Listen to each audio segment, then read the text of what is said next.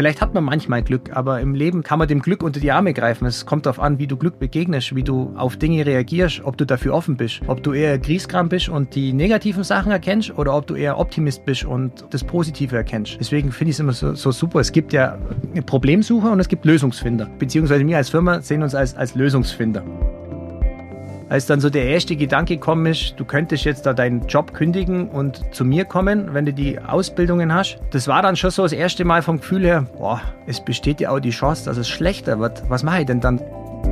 Von der Mentalität sind heute diejenigen erfolgreich, die es schaffen, trotz ihrer hochkarätigen Ausbildung, dass sie mit Sicherheit was auf dem Kasten haben. Ich beweise dir erst, was ich kann, bevor ich Forderungen stelle.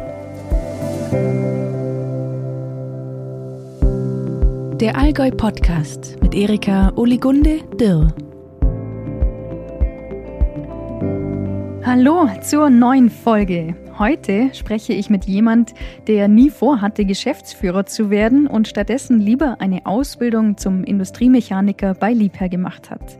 Nach einigen Fortbildungen und einer großen Offenheit für Chancen führt er heute ein erfolgreiches Unternehmen für Arbeitssicherheit welche Werte ihm heute als Geschäftsführer wichtig sind, wie es war, vom Kollegen zum Chef zu werden und was er sich von der neuen Generation an Arbeitnehmern wünschen würde. Das erfahrt ihr in der heutigen Folge. Viel Freude bei meinem Gespräch mit Sven Brunner vom Kemptner Unternehmen Seco. Sven, herzlich willkommen im Podcast. Hi. ich freue mich mega auf das Gespräch. Ich habe keine Ahnung, in welche Richtung wir kommen. Aber ich habe eine erste Frage und zwar, als du jung warst, richtig jung, hast du dir da vorstellen können, dass du jemals Geschäftsführer von einem größeren Unternehmen wirst? Ich sag mal nein. Also ich bin natürlich groß geworden mit, mit einem Vater, der immer Geschäftsführer war und der hat natürlich äh, irgendwo immer so diese Mentalität mit auf den Weg gegeben. Man muss fleißig sein, man muss schaffen und von nichts kommt nichts und verlass dich auf andere, sonst wirst du selbst, sonst bist du selbst verlassen. Und also so dieses, so der, der typische Klasse, klassische Seniorchef, so das hat man als Kind mitbekommen, aber dass ich da wirklich drüber nachgedacht hätte, selbst mal Chef zu sein. Aus, aus Angst, dass du es nicht kannst oder einfach nicht drüber nachgedacht? Nee, nicht drüber nachgedacht. Vielleicht auch einfach zu jung dafür gewesen. Auch noch gar keine Vorstellung gehabt, was, was, was einen da erwarten könnte. Ich war immer handwerklich basiert, deswegen war mein Werdegang eigentlich immer klar. Ich mag irgendwie was mit Zeichnen, mit, mit, mit Schreinern, mit Handwerken, irgendwie sowas möchte ich machen. Und das war praktisch der erste Step.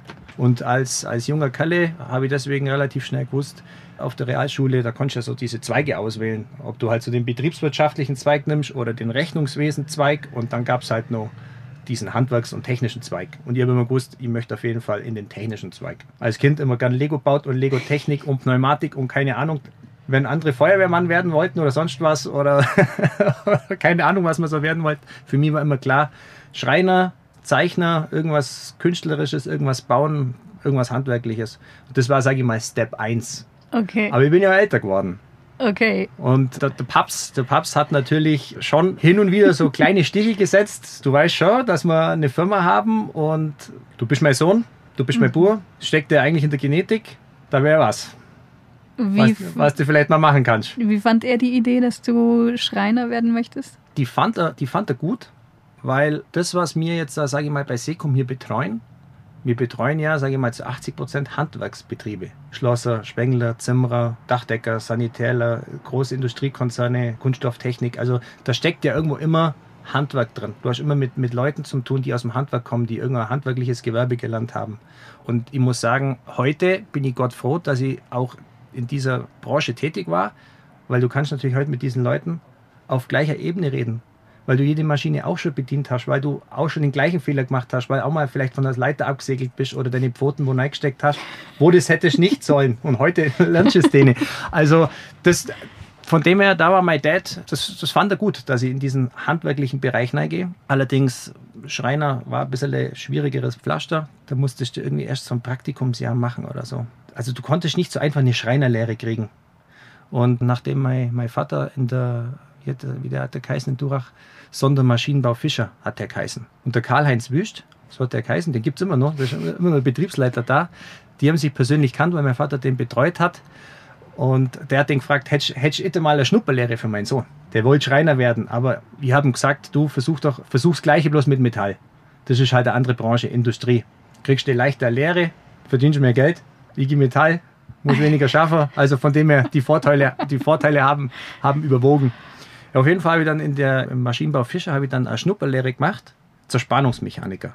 Da habe ich eine Woche dann drehen und fräsen dürfen und feilen und bohren und senken und Gewinde und in der Montage die, die Maschinen mit aufbauen. Ich war absolut begeistert.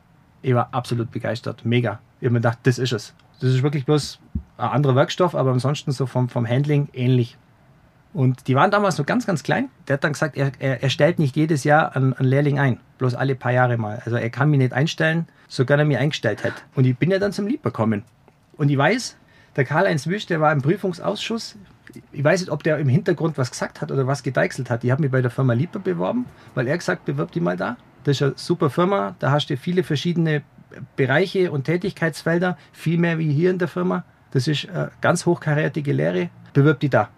Den Tipp habe ich mir gegeben, da habe ich mich da beworben. Und ich weiß, mein Vater sagt damals zu mir, jetzt bewirbst du dich halt einmal, aber sei nicht geknickt, wenn es nicht klappt. Manchmal muss man ganz viele Bewerbungen schreiben an viele Firmen und ans KMF und Saure Eimer und was es da so alles in Kempten gegeben hat. Und dann haben wir überall Bewerbungen hingeschrieben und dann habe ich ein Vorstellungsgespräch beim Lieber bekommen. Das war mein erstes Vorstellungsgespräch. Und dann sagen die am Ende des Gesprächs, gut, jetzt gehst du mal kurz hinaus, wir überlegen jetzt mal kurz und müssen mal kurz sprechen. Und bin hinausgegangen und bin dann so in der Lehrwerkstatt gestanden und ich weiß, dann kommt einer damals her, hast du ein Bewerbungsgespräch, oder? Und dann sage ich, ja. Hast du ausgehen müssen? Ja, also ist ein gutes Zeichen. Wenn sie überlegen müssen und die nicht gleich weggeschickt haben, das ist schon mal, das ist schon mal nicht schlecht. Okay, also dann bin ich wieder rein. Zum Herrn Nussmann und zum Herrn Förstl, das waren meine Lehrlingsmeister. Haben sie gesagt, also das hat uns gut gefallen, das passt. Wir könnten es uns vorstellen, wenn du dir auch vorstellen kannst, dann kannst du bei unserer Lehre anfangen, am 1. September. Und dann bin ich heimgefahren und sage, du Dad, also ich habe eine Lehre. naja, und dann bin ich Industriemechaniker geworden. Das war, das war mega. Also, war dein Papa überrascht? Das, ich könnte es dir nicht mehr sagen, ob, wie, hm. wie, er damals reagiert hat. Wie das halt wahrscheinlich bei Eltern so ist. Mama und Papa stolz und ja. wahrscheinlich einfach auch Erleichterung. Das Kind ist unter Dach und Fach ja. und, und, macht eine Lehre und äh, dann auch noch, ich wohne bloß zwei Kilometer weg. Also das war perfekt. Hm. Sag ich mal, die, die, die, die größte Firma, wo wahrscheinlich äh, mit am meisten lernen kannst, äh, in, unmittelbarer Nähe, in einem Berufsfeld, was mir dann auch noch richtig Spaß gemacht hat. Also da habe ich, da ist mir gut reingelaufen, muss man sagen. Und war es eine gute Zeit, die Ausbildung? Mega, mega. Mag es nicht missen. Die, die Zeit war so gigantisch gut, dass es ein ernsthaftes Problem geworden ist, ob ich, ob ich die Firma verlasse. Also, dass ich heute bei Sekum bin, das hat mich schon ein paar schlaflose Nächte gekostet. Das heißt, du bist von Liebherr direkt zum Sekum gewechselt. Genau, also die, die, die, die Lehre war Spitzenklasse. Also was man da wirklich für Abteilungen durchlaufen kann, da bist du alle sechs Wochen woanders. Da, du, du siehst so viel, du lernst so viel kennen und am Ende der Lehre darfst du beim Lieber sogar dir dann die Abteilung aussuchen, wo es dir am besten gefallen hat und an der kriegst du dann einen Arbeitsplatz. Also es war wirklich Spitzenklasse. Hm, aber die, die Lehrwerkstatt bei denen ist so groß wie manche andere Firmen. Also das ist, also da merkt man schon, so Großkonzern, das war wirklich spitze. Da hast du wirklich viel gelernt, hast viel gesehen.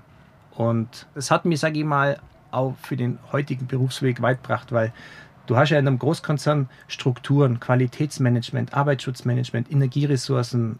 Also du hast ganz viele Sachen eigentlich kennengelernt, die ich unbewusst mit auf den Weg bekommen habe. Kaizen-Methode, 6S, 5S und was du da alles mitgemacht hast, das war Standard. Macht man bei uns halt so. Heute wird das in manchen, Führen, äh, in manchen Firmen eingeführt und drüber gesprochen, wo du denkst, habe ich alles schon mal gehabt, habe ich alles schon durchlebt, Kenny, du kannst bei so vielen Sachen mitsprechen. Das war phänomenal gut. Also da habe ich echt Dusel gehabt, muss man, muss, muss, man, muss man schon sagen. Also sehr, da bin ich dankbar dafür, mhm. dass ich die Chance bekommen habe. Eine bisschen provokante Frage, die du vielleicht auch nicht beantworten magst oder kannst. Gab es da auch irgendwie so Schattenseiten oder irgendwelche Stolpersteine während der Ausbildung? Ja, das früh aufstehen. Ja, das ist. um Viertel nach sieben bei der Arbeit sein, das war, das war schwierig. Aber der Herr Nussmann, der hat mir das schon eingebläut, dass man als, als Industriemechaniker, wo man Präzision liefern muss, Ordnung, Sauberkeit, Pünktlichkeit, das muss alles seinen Schlanz haben. Nee, nee, das, das hat dann schon geklappt, aber das, das frühe Aufstehen, das war, sage ich mal, eine Umstellung. Ja, und die Lehre war jetzt nicht ganz einfach. Also man hat schon was tun müssen. Also geschenkt worden ist das nicht. Industriemechaniker-Lehre, die war recht anspruchsvoll. Und dann bist du ja mit, mit 17 bis 20 bist ja dann doch in deiner Sturm- und Drangzeit. Da ist dann weggehen und feiern und Party und Mädels und keine Ahnung was. Da ist alles wichtig, aber das, da hat es schon öfters mal einen Rüffel gegeben.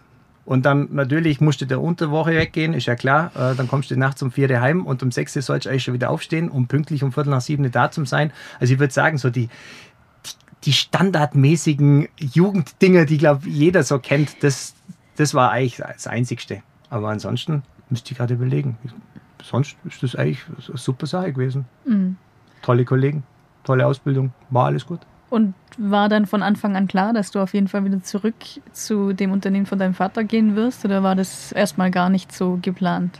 Also, sag ich mal, das erste Gespräch, würde ich mal so sagen, hat so mit 14, 15 stattgefunden. Da hast du ja dann dein, dein, da bewirbst du ja dann für das darauffolgende Jahr für eine Lehre. Und da haben wir dann das erste Mal darüber gesprochen, dass schon eine, eine handwerkliche Ausbildung, sollte jemals zu Sekum kommen wollen, dass mir das sehr viel bringen wird, weil da bist du nur in solchen Firmen wie jetzt beispielsweise Lieber oder Maschinenbau Fischer, da bist du ja in solchen Firmen drin und sprichst über genau diese Themen, über Maschinen, über Sicherheit, auf was man aufpassen muss, wie du Strukturen modifizieren kannst.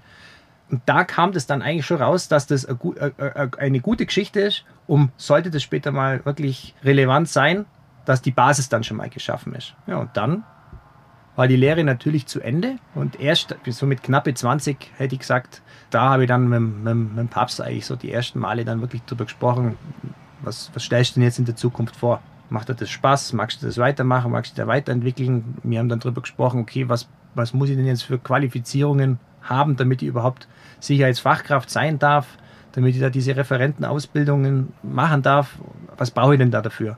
Und so ist es dann eigentlich entstanden. Ich würde mal sagen, so mit, mit 20 haben sich dann die Gespräche in diese Richtung Sekum intensiviert. Jetzt müssen wir mal ganz kurz reingrätschen und den Hörern erklären, was eigentlich Sekum macht.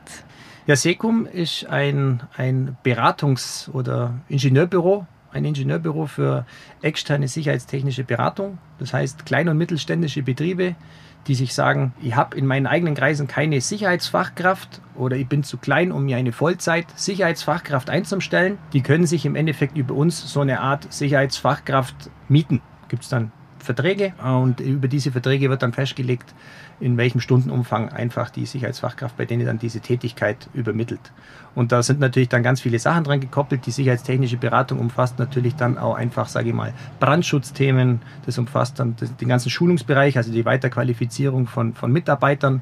Wir machen das auch nicht nur jetzt in, in Industriebetrieben, sondern wir betreuen zum Beispiel auch Gemeinden, Bauhöfe, Zahnärzte, Behinderteneinrichtungen, Baustellen, also jede Brücke, die gebaut wird, jedes Hochhaus, was gebaut wird, auch da braucht man einen Sicherheits- und Gesundheitskoordinator.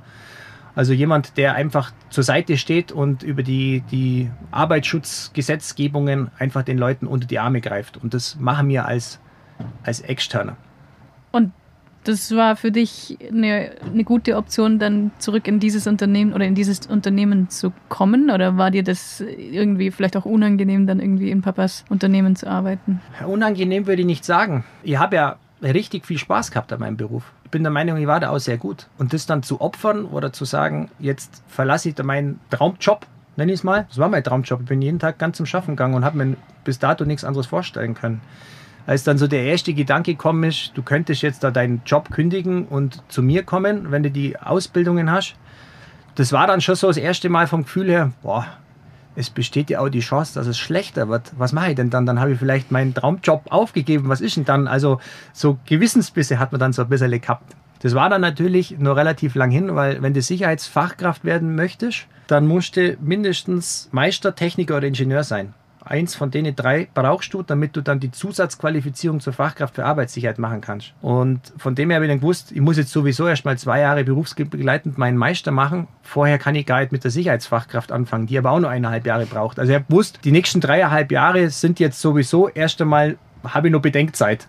Da lerne ich erstmal nur und dann kann ich ja immer noch entscheiden. Dann ist noch der Bund dazwischen kommen. Aber habe ich auch wieder Dusel gehabt. Also du merkst schon, das sage ich schon zum zweiten Mal. Mir ist immer ganz gut gelaufen. Ich weiß, ich bin gemustert worden. Meine Lehre war zu Ende. Ich glaube, drei Wochen später haben die sich gemeldet. Musterungsbescheid. Und dann bin ich zur Musterung gekommen. Wann war das? Ich glaube, am 6. Dezember. Dann war ich leider tauglich. Ich war geistig und körperlich fit. und dann haben sie gesagt, ja, ähm, Einberufungsbescheid wird mir zugesendet, gibt, gibt zwei Möglichkeiten. Ich kann am 1.1. anfangen. Das ist aber nicht innerhalb der vierwöchigen Frist, weil heute schon der 6. Dezember ist. Andernfalls müsste ich zum 1.4. anfangen. Dann sage ich, was heißt 1.4.? Also den 1.1. muss ich nicht machen, oder? Dann sagt er, nee, da müsstest du jetzt erst einmal äh, dein Einverständnis erklären, dass, dass, dass dir die Frist, diese vier Wochen Frist, um, sage ich mal, dich da mental, geistig darauf vorzubereiten, dass dir das egal ist, dann könntest du auch am 1.1. kommen. Da habe ich damals gesagt, nö, dann mache ich lieber 1.4. Erstens mal ist dann die, der Grundwehrdienst nicht mehr so kalt. und ich habe noch vier Monate Zeit, um ein bisschen Geld zu verdienen.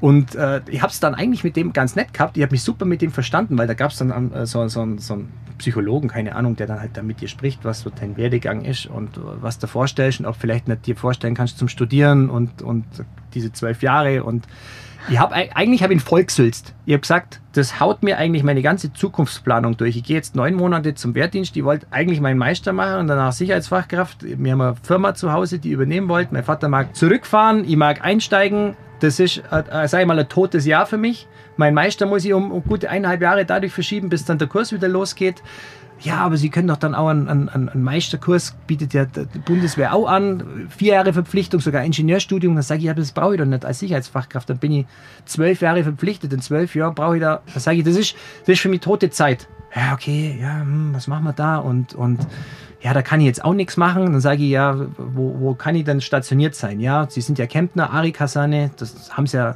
plus 500 Meter zum Dann sage ich, ja, was, was, was machen die? Ja, Sanitäter. Dann sage ich, ach du meine Güte, Sanitäter. Ich bin alles, aber bestimmt kein Sanitäter. So, na, gibt's etwas anderes? Ja, was täte Sie denn interessieren? Dann sage ich, ja, ich bin Mechaniker, ich bin Schlosser. Ja, Luftwaffe hätten wir in Kaufbeuren. Dann sage ich, ja, dann schicken Sie mich von mir aus in die Luftwaffe. Sag, ja, ja, so ein Tornado, so ein Helikopter und so. Dann sage ich, ja, das klingt nur interessant, dann ist es nicht ganz so wild. Also, ich war einfach nur ehrlich. Dann sage ich, ja, okay, also dann, dann trennen wir uns jetzt hier und dann bin ich gegangen. Und dann habe ich eigentlich darauf gewartet, dass ich dann bis spätestens 28.02.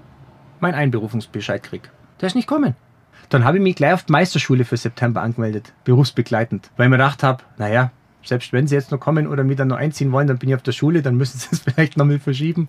Dem Vater schon so fachgesimpelt, weil so Unabdingbarkeit, ich schreibe da dann schon was hinaus, da kommen wir schon irgendwie drum rum. Also kein, keine Ahnung, halt, hat man halt so ein bisschen gesponnen. So, wie, wie kommt man drum rum? Ja, faktisch ist, die haben sich bis heute gemeldet. Das heißt, du wirst eventuell noch eingezogen. das verstreicht irgendwann die Frist. Ich habe einmal Angst gekriegt, weil mein Bruder ist dann eingezogen worden. Da haben wir schon gedacht, oh nein, jetzt lesen die vielleicht Brunner und da ist dann nochmal einer. Und dein Bruder musste gehen der und war du nicht. Ja, der war ja. Und genau, also von dem her, da habe ich Glück gehabt. Vielleicht hat er meinen Schrieb verschwinden lassen, ich weiß es nicht. Oder vielleicht ist auch gerade diese Umstellung gewesen, dass dann nicht mehr jeder eingezogen wurde. Auf jeden Fall, ich habe da nicht zum Bund müssen und habe mich dann relativ kurzfristig, eigentlich ein Jahr nach meiner Lehre, habe ich mich dann auf die Meisterschule angemeldet. Und somit war ich dann mit, mit Ende 22, hatte ich dann meine Meisterschule hinter mir. Das war super. Und dann bist du in Papas Unternehmen rein? Nee. Nee? Immer noch nicht. Ich war ja noch keine Sicherheitsfachkraft. Sicherheitsfachkraft, ich habe mich dann im, im, Nachgang habe ich mich dann gleich zur Sicherheitsfachkraftschule angemeldet, nach meinem Meister. Und dann, die hat dann auch noch mit berufsbegleitend eineinhalb Jahre braucht. Das waren, das also, sind sechs Vollzeitblöcke. Immer alle drei Monate ist ein, eine Woche Vollzeitblock. Und ja, beim Meister war das auch so. Es waren, sage ich mal, vier, vier knackige Jahre, weil ich im Endeffekt immer meinen Jahresurlaub braucht habe, um diese Vollzeitblöcke zu machen und abends hast du immer in Schule sitzen müssen und lernen müssen. Und das Foot gehen, da habe ich natürlich nicht darauf verzichtet. Also von dem her, man hat viel handeln müssen. Schaffer, Foot gehen und dann äh, wenig Schlaf und da ist natürlich wenig Zeit zum Lernen geblieben. Das hat dann trotzdem ganz gut geklappt. ja, und mit knapp 24 knapp 24 war ich dann mit der Schule fertig und wie gesagt, dann, dann habe ich meinem Vater das Gespräch geführt, also jetzt wäre ich durch und sagte, jetzt könntest du anfangen. Und wurdest du dann in dem Unternehmen quasi als der zukünftige Geschäftsführer vorgestellt oder warst du jetzt am Anfang einfach ein ganz normaler Mitarbeiter und bist da normal mitgelaufen? Ja, ich meine, ich bin jetzt, ich bin jetzt gesellschaftender Geschäftsführer seit drei Jahren und bin aber schon 15 Jahre im Unternehmen. Also ich bin mit 24 gekommen, jetzt werde ich 39, also 15 Jahre. Ganz viele von, von, von meinen jetzigen Mitarbeitern oder früherigen Kollegen, die kennen mich schon seit, seit, seit ich ein kleines Kind bin, haben mir viele Sachen beibracht und haben mich akzeptieren gelernt als Geschäftsführer. Also das wurde mir nicht geschenkt. Ich habe, sage ich mal, gut, gut 10, 10 bis 12 Jahre investiert als ganz normaler Mitarbeiter und habe das gleiche gemacht wie alle anderen, bevor ich dann wirklich in die Geschäftsführung eingestiegen bin. Und ich muss sagen, war aber auch gut so, weil das wäre nach hinten losgegangen. Ich glaube, wenn du das Söhnchen, das Söhnchen vom, vom Chef bist und äh, fängst dann an, hier gleich irgendwo einen auf dicke Lippe zu machen, das funktioniert nicht, war aber auch nie meine Wesensart Ich meine, ich war, ich nenne es jetzt mal klassisch Schlosser, Schlossermeister oder Industriemechanikermeister. Habe meinen Beruf wirklich sehr gut beherrscht, hätte da auch die Möglichkeit gehabt, eine Abteilung zu übernehmen und bin dann in einen Beruf gegangen, wo ich in meinem ganzen Leben noch nicht gemacht habe. Ich habe natürlich auch gewusst,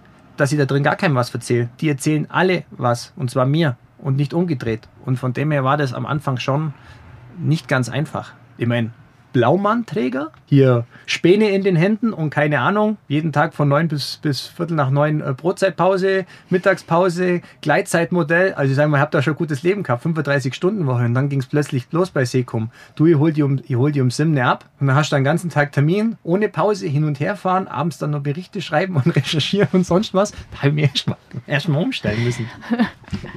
Mm, und wie war das dann, als sich dann langsam das Blatt gedreht hat? Ich meine, das ist ja auch eine Riesenherausforderung für alle Kollegen, wenn derjenige, dem Sie am Anfang was erzählt haben, dann plötzlich karrieretechnisch Sie überholt und über Ihnen steht. War das so immer war, einfach? Schleich, war ein schleichender Prozess, würde ich mal sagen. Dadurch, dass das ja wirklich ganz langsam entstanden ist, hat sich da, glaube jeder, konnte jeder lang genug mit dem Gedanken schwanger gehen, sagen wir es mal so, dass der Tag irgendwann kommt, dass mein Vater in einem Alter ist, wo er sagt, du, ich ziehe mich jetzt langsam zurück und du übernimmst meinen Posten. Und wenn du dann mal zehn Jahre schon im Unternehmen warst, ich bin dann Teamleiter geworden, hatte dann schon, sage ich mal, mehr Einblick in Geschäftsprozesse, in betriebswirtschaftliche Prozesse, habe Kalkulationen gemacht und, und solche Geschichten, also wo du dann auch mit, mit Zahlen umgehen lernst, äh, lernst Akquisegespräche, Reklamationsgespräche, also wo du dann merkst, so die, die tückischen auf, Aufgaben des Geschäftsführers, wo ganz viele verschiedene Sachen auf dich einprasseln. Das war so schleichend, dass es, dass es, glaube ich, für die Belegschaft in Ordnung war. Es sind natürlich auch welche dazukommen, die haben mich dann gleich als Führungspersönlichkeit kennengelernt, für die war es ganz normal. Und die Alten, also wenn ihr heute mit denen drüber spricht, dann würden sie vermutlich sagen, das Einzigste, was das Problem war, ist, dass mir, mir gibt ja mein Partner, oder der vorherige oder der Partner von meinem, von meinem Papst, als er noch im, im Geschäft war. Es gab dann im Endeffekt zwei Gesellschaften, die Geschäftsführer und mich als Junggeschäftsführer, der so in die, in die Fußstapfen treten wollte. Dass es dann drei Leute gab mit unterschiedlichen Alters, unterschiedlichen Denkweisen und man dann nicht mehr gewusst hat, wen soll ich jetzt fragen? Der eine antwortet so, der antwortet so. Also ich glaube, das war eher ein strukturelles Problem. Von der Persönlichkeit her sage ich, glaube ich, haben alle meine Arbeit respektiert, weil ich bis zum heutigen Tag auch noch Vollzeitsicherheitsfachkraft bin. Ich kriege unter Regale rein und prüfe Regale. Ich kletter auf Krananlagen und prüfe Regale. Ich mache jede Schulung, was, was die Jungs machen. Also ich habe meine Geschäftsführertätigkeit, das ist das allerwenigste, wofür ich Zeit habe. Ich bin Vollzeit-Sicherheitsfachkraft und das mache ich jetzt seit 15 Jahren. Deswegen gibt es da drin auch keinen, der mir als Sicherheitsfachkraft oder sonst was irgendwas erzählen kann, weil ich es selbst mache, weil ich hunderte von Kunden betreut habe, hunderte von Schulungen gemacht habe. Deswegen gibt es bei mir auch keine Diskussion, das geht nicht oder äh, der Kunde ist blöd oder sonst was. Da sage ich, nee, bei dem war ich selbst schon. Die Schulung habe ich selbst schon gemacht. Mit den Jungs habe ich selbst schon geredet. Das funktioniert alles. Solche Gespräche habe ich nicht und ich glaube, das war auch gut so, dieser Werdegang dass ich für, mir für nichts zu schade bin und dass die wissen, ich bin nicht bloß der, der Sohn vom Chef und komme von der Schule und habe bloß eine, the theoretische Bildung und, und äh, schaffe an, sondern ich schaffe voll mit. Und ich glaube, das ist das, was du als Chef auch machen musst. Nicht bloß delegieren und anschaffen, sondern einfach zeigen, du bist auf der gleichen Höhe, auf, dem, auf der gleichen Treppenstufe. Ich bin nicht höher und das strahle ich auch nicht aus. Das ist ein freundschaftliches Miteinander und ich bin mir für nichts zu schade und die können immer zu mir kommen und die wissen, die können sich auf mich verlassen und die, die können mir alles fragen, weil ich kann natürlich als Chef auch Fragen beantworten, weil ich Ahnung von der Materie habe. Wie blöd ist es, wenn du einen Chef hast, der eigentlich nie eine Antwort weiß, weil er eigentlich gar nicht weiß, was du tust. Wenn er nicht einschätzen kann, wie stressig der Job ist.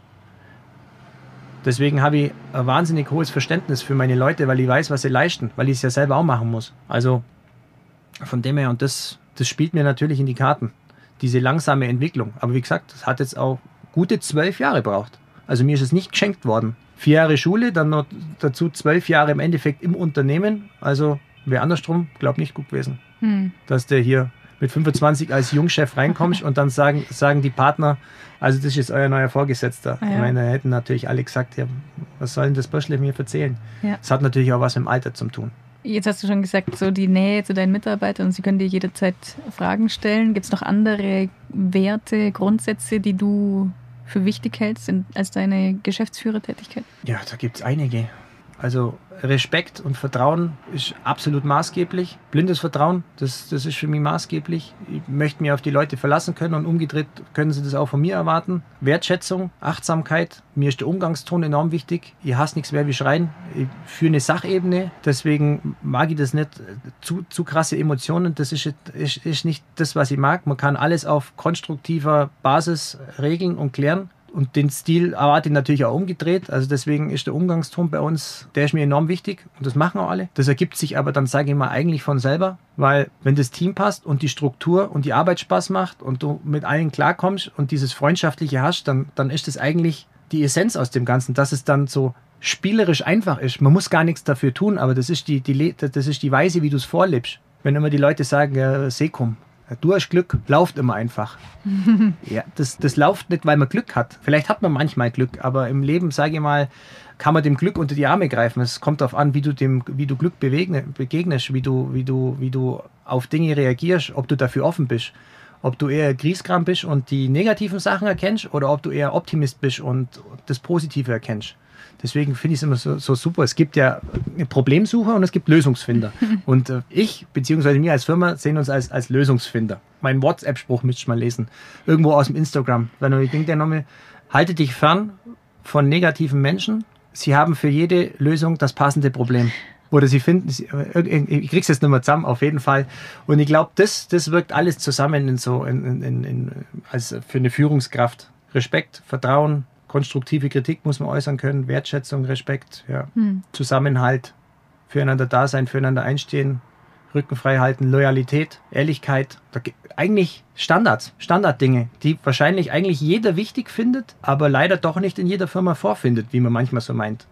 Wir sind ja viele Firmen drin, da hast du irgendwelche Intrigen und, und, und gegenseitiges Ausstechen, Neid, das lassen wir alles nicht zu. Wir versuchen alles auf einer solidarischen Basis zu machen, dass es für jeden gleich fair ist, dass wir alles ähnlich bewerten, was der eine vielleicht meint, da mehr zum tun, sagen wir du, aber vergiss nicht, dass der andere dafür in den Sachen, da machst du gar nichts, da macht dafür der was. Also wir haben ein ganz, ganz starkes Werteverhalten und, und, und sage ich mal, wer, wie sagt man, Bewertungssystem nenne ich es jetzt einmal. Und das können wir nur so gut bewerten, weil wir es selber machen und überall den Einblick haben, weil wir selbst voll mit drin stecken. Wäre jetzt bloß der reine Manager und der bloß im Büro sitzen und am, am, am Rechner, der die das vielleicht auch gar nicht mitkriegen.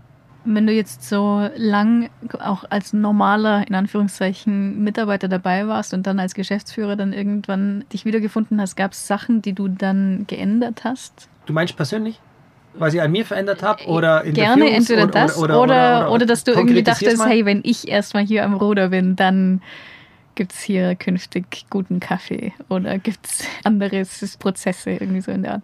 Nee, die, die Grundstrukturen, die bei Sekum vorherrschen, die waren schon sehr gut. Mein Partner bzw. Mein, mein Papst, die haben das wirklich phänomenal gut gemacht. Das ist relativ gleich geblieben. Der einzigste Unterschied ist jetzt, ihr habt vielleicht einen anderen Führungsstil. Ich bin einfach ja, entspannter. Mein Vater ist, sage ich mal, noch eher so ein bisschen die alte Garde gewesen, so der typische Chef, so wie man kennt. Also fair und korrekt, also wirklich spitze, aber sage ich mal, der hat eher mal auf den Tisch kaut. Ich hau viel später auf den Tisch, weil ich mir sage, ach, die macht das doch auch so. Wenn es ich darf, dann dürfen es die anderen auch. Also, sage ich mal, vielleicht ein bisschen lockerere Strukturen. Wir haben Gleitzeitmodelle eingeführt, jeder kann bei uns kommen und gehen, wie er will, weil ich mir sage, wenn am Schluss die gleiche Arbeit rauskommt, ist es mir ja wurscht, wann sie es machen. Und wenn einer sagt, er mag um drei aufhören und schreibt seinen Bericht abends um acht, ja, warum nicht? Also, vielleicht ist es ein bisschen, ein bisschen lockerer geworden, das Korsett, aber ansonsten die Grundstrukturen sind eigentlich immer nur die gleiche. Das Einzige, was wirklich jetzt verändert wurde, ist, um, um ein bisschen so meinen Stempel aufzudrucken, neues Firmenlogo, neuer Claim, ein bisschen neue Farbgebung, neue Homepage, sage ich mal. Mir macht Marketing viel Spaß, so kreatives Denken, einfach ein bisschen die, die Marke Sekum ein bisschen jünger, moderner, dynamischer zu machen. Arbeitsschutz kann auch cool sein, so das sollte der Tenor des Ganzen sein. Mhm. Und das ist vielleicht auch das, was, was dann, sag ich mal, ein super Switch für mich war, dass man sagt, okay, jetzt ist der, der Junge am Zug und der bringt halt vielleicht einfach ein bisschen einen moderneren Drive rein, jetzt auch gerade mit Corona, mehr Digitalisierung, Kamera, Online-Schulungen, solche Sachen. Aber wäre Ihnen das jetzt nicht da gewesen, hätte ich genau gewusst, die, die, die beiden Jungs die hätten das genauso dann, hätten das genauso wahrscheinlich gemacht. Mhm. Gibt es noch eine Weiterbildung, die du gerne machen würdest? Oder bist du jetzt fertig mit Weiterbildungen? Ja, eigentlich landen wir nie aus. Auf Anhieb fällt mir jetzt keine ein. Bei, uns, bei uns in dem, in dem Segment darfst du ja deine, deine ganzen Tätigkeiten nur ausüben, wenn du regelmäßig fortgebildet bist. Also so nach drei bis fünf Jahren verfallen immer diese, nennen wir es mal, Beauftragungen oder Scheine, dann musst du es wieder auffrischen. Das heißt, ich bin sowieso gezwungen, regelmäßig die Sachen, die ich mal gelernt habe, immer wieder fortzubilden und aufzufrischen, weil sich an der Thematik immer wieder was ändert. Du musst immer als externe Sicherheitsfachkraft auf top aktuellem Stand sein. Aber ja, vielleicht irgendwie so, wenn mich was interessiert, ist es, ist es einfach, sage ich mal, so den, den Geist, des, der Geist des Menschen, so psychologisch angehaut, so äh, Mediator-Ausbildung oder sowas. Meine Trainerausbildung, die, die, die habe ich schon mal gemacht, das war schon sehr spannend. So Menschen coachen, auf Menschen eingehen, wenn man daran Freude hat, so mit Menschen oder vom, vom, von der Wesensart ist, dass Menschen dir halt Dinge auch anvertrauen, weil du ein offener Typ bist oder du Menschen inspirieren kannst, weil sie sagen, hey, wenn ich mit dem aus dem Gespräch rausgehe, dann fühlt es sich irgendwie gut an. Das macht Spaß. Ich, ich, ich gehe aus dem Raum raus und fühle mich besser als davor.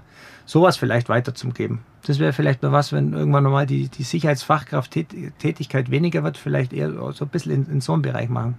Das war der, der, der, das Kerngeschäft von meinem Dad. Mediation, Firmenübernahmen, Firmenwechsel, Personalsuche. Der war ja als, als Personalreferent und Mediator tätig. Und das ist einfach eine spannende Aufgabe mit Menschen, da wird es halt auch nie langweilig.